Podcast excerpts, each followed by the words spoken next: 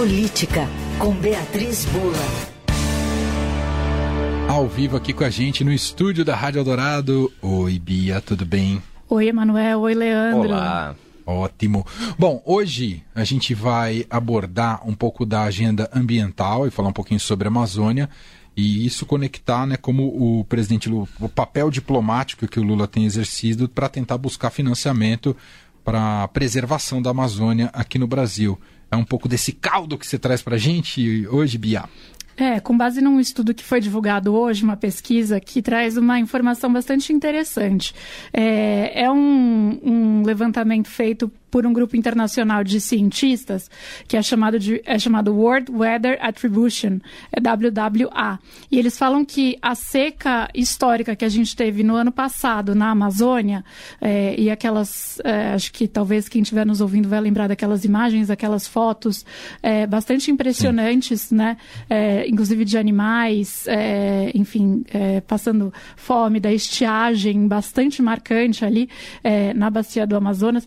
É, ela foi causada, é, ela teve o efeito, sim, do El Ninho, do fenômeno do El Ninho, mas a principal causa foram as mudanças climáticas.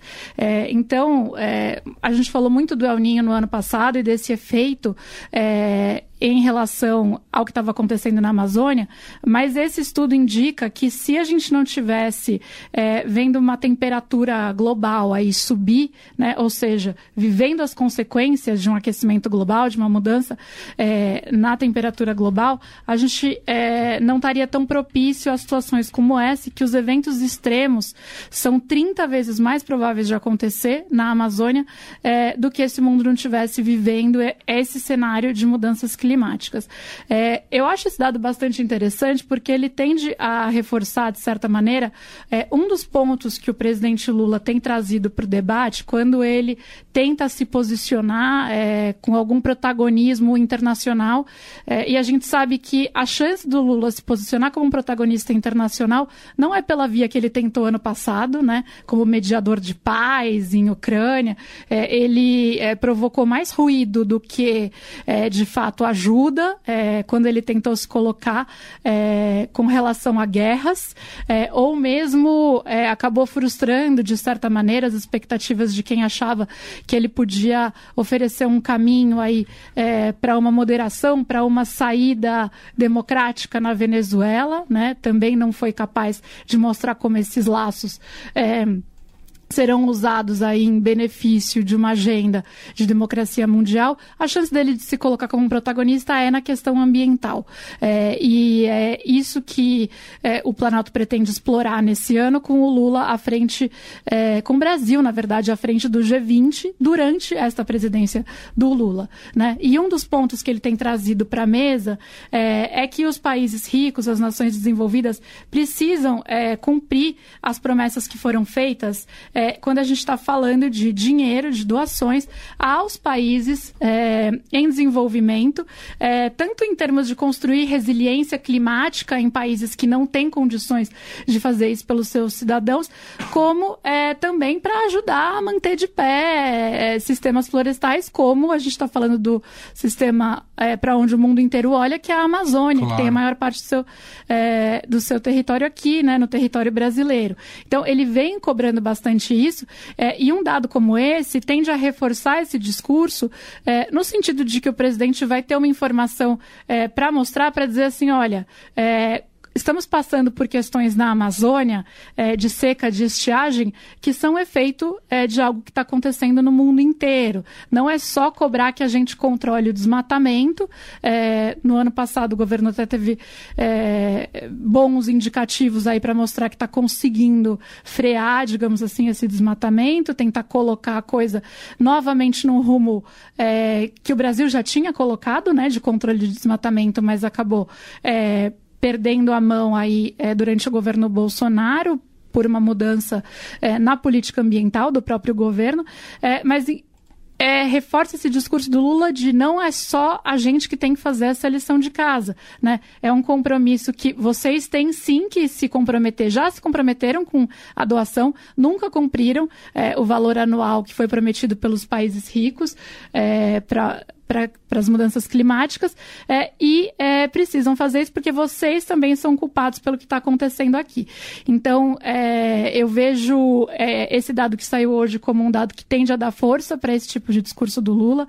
É, esse tipo de discurso está alinhado também com é, o que a, a tríade de temas aí que o Brasil escolheu né, nessa presidência do Lula para ter é, para colocar no palco do G20, né? Porque é, o, o, Lula disse que quer tratar de, também de combate à pobreza, de reforma da governança global e desenvolvimento sustentável.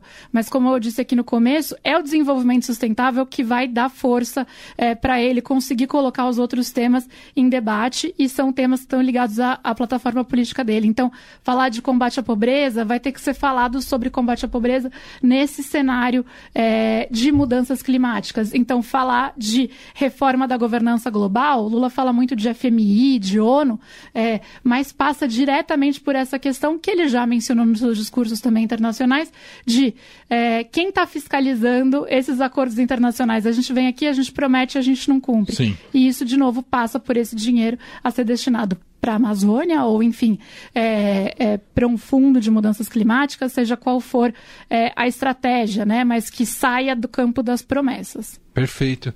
Não, e, e muito desse, da urgência desse debate, né, que precisa ser é, conduzida e com atitudes concretas, é, se conecta um pouco também com o cenário difícil da, da geopolítica global, não só com os inúmeros conflitos atuais, mas com a iminência do Trump voltar à presidência dos Estados Unidos, que pode minar muito dessa, dessa demanda. Por mais que você fale, ah, é um único país, um país que pode querer se isolar novamente. O Haddad até respondeu um pouco sobre isso lá né, no Roda Viva, mas a gente já sabe o, método, o modus operandi do Trump e isso pode complicar um pouco essa agenda, se caso ele volte a governar os Estados Unidos, né, Bia?